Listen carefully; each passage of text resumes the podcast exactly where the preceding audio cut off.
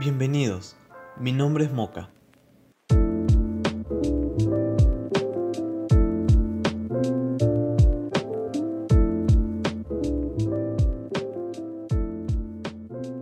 En esta tarde vamos a hablar de cómo se siente recibir a un nuevo compañero en nuestras vidas. La adopción es una gran oportunidad para llenar de alegría un hogar y sobre todo la vida de una futura mascota. En este primer episodio me gustaría contarles de mi humano. Se llama Seps y me recogió hace ya dos años. En aquellos días yo estaba flaco, andaba por las alcantarillas y me conocían por otro nombre que se ha quedado en el pasado. Seps me encontró después de robar un pescado en el mercado de nuestra esquina. Le pagó al don y me siguió por un par de cuadras. Él vio en mí algo que los demás no veían y que incluso yo no quería ver. Miedo. Me creía el vivo, pero realmente estaba muy asustado. Seps me llevó a su casa y lo seguí, porque creí que me iba a dar más comida. pero dio más que comida. Me dio una cama, un plato y un hogar. Y lo más importante, me enseñó a creer en las segundas oportunidades.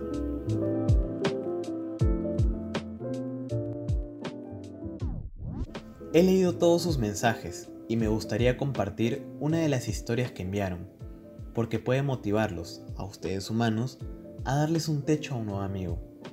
Esta es la experiencia de Cristina y Michito.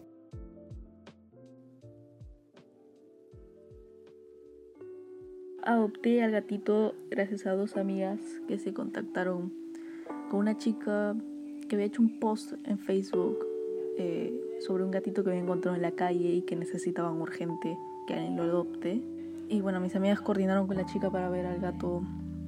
Eh, nos dimos cuenta que estaba muy pequeño para los meses que tenía. Creo que para ese tiempo tenía alrededor de seis meses y parecía un gatito de tres o cuatro. Estaba sumamente delgado porque ahí nos comentó la chica que solamente le daban galletitas y agua porque en este albergue de donde lo habían traído tenían tantos animales, tantos gatos y tantos perros que no les alcanzaba el dinero para alimentar a todos y por eso necesitaban que alguien lo adopte.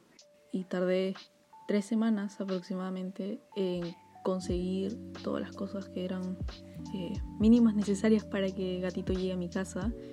Hablo de el arenero, la comida, el platito. También para evitar que mi mamá me grite tanto porque no iba a traer al gato a mi casa y que no tenga nada, ¿no? Entonces coordiné con la chica para mm, recibir al gatito, lo trajo por la noche y estuvo aproximadamente como un mes escondiéndose en mi cuarto, en las esquinas o debajo de la cama.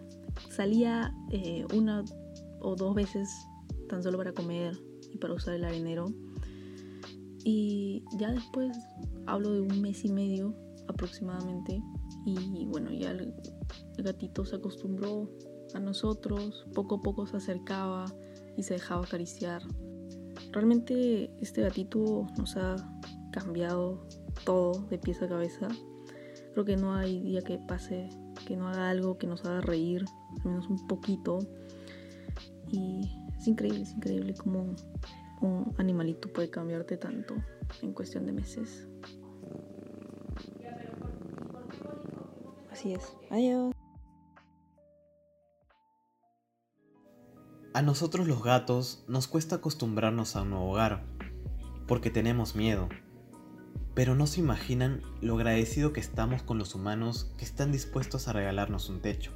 Una vez escuché la frase de un gran maestro llamado Airo que decía, a veces la mejor forma de resolver tus problemas es ayudando a alguien más. He recibido también algunas preguntas muy interesantes. La primera es de Orsa. Hola, me llamo Orsa y tengo una gatita que se llama Chama y quería preguntar por qué los gatos ronronean. Muchas veces los gatos ronroneamos para expresar agradecimiento y confianza cuando nuestros humanos nos acarician o estamos cerca pero a veces también lo hacemos cuando queremos pedir algo, como comida o agua, o hasta más caricias. La segunda pregunta es de Eduardo. Hola, Moca. Pronto voy a tener un canario.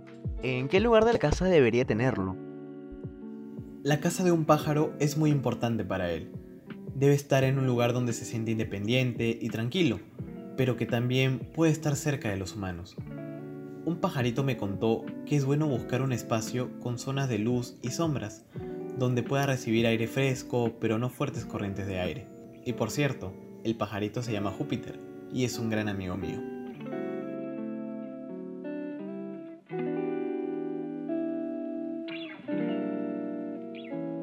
Antes de que el sol se ponga, quisiera contarles que entre los techos se han pasado la voz de que unos humanos han comenzado a compartir refugios donde puedes encontrar a tu nuevo compañero.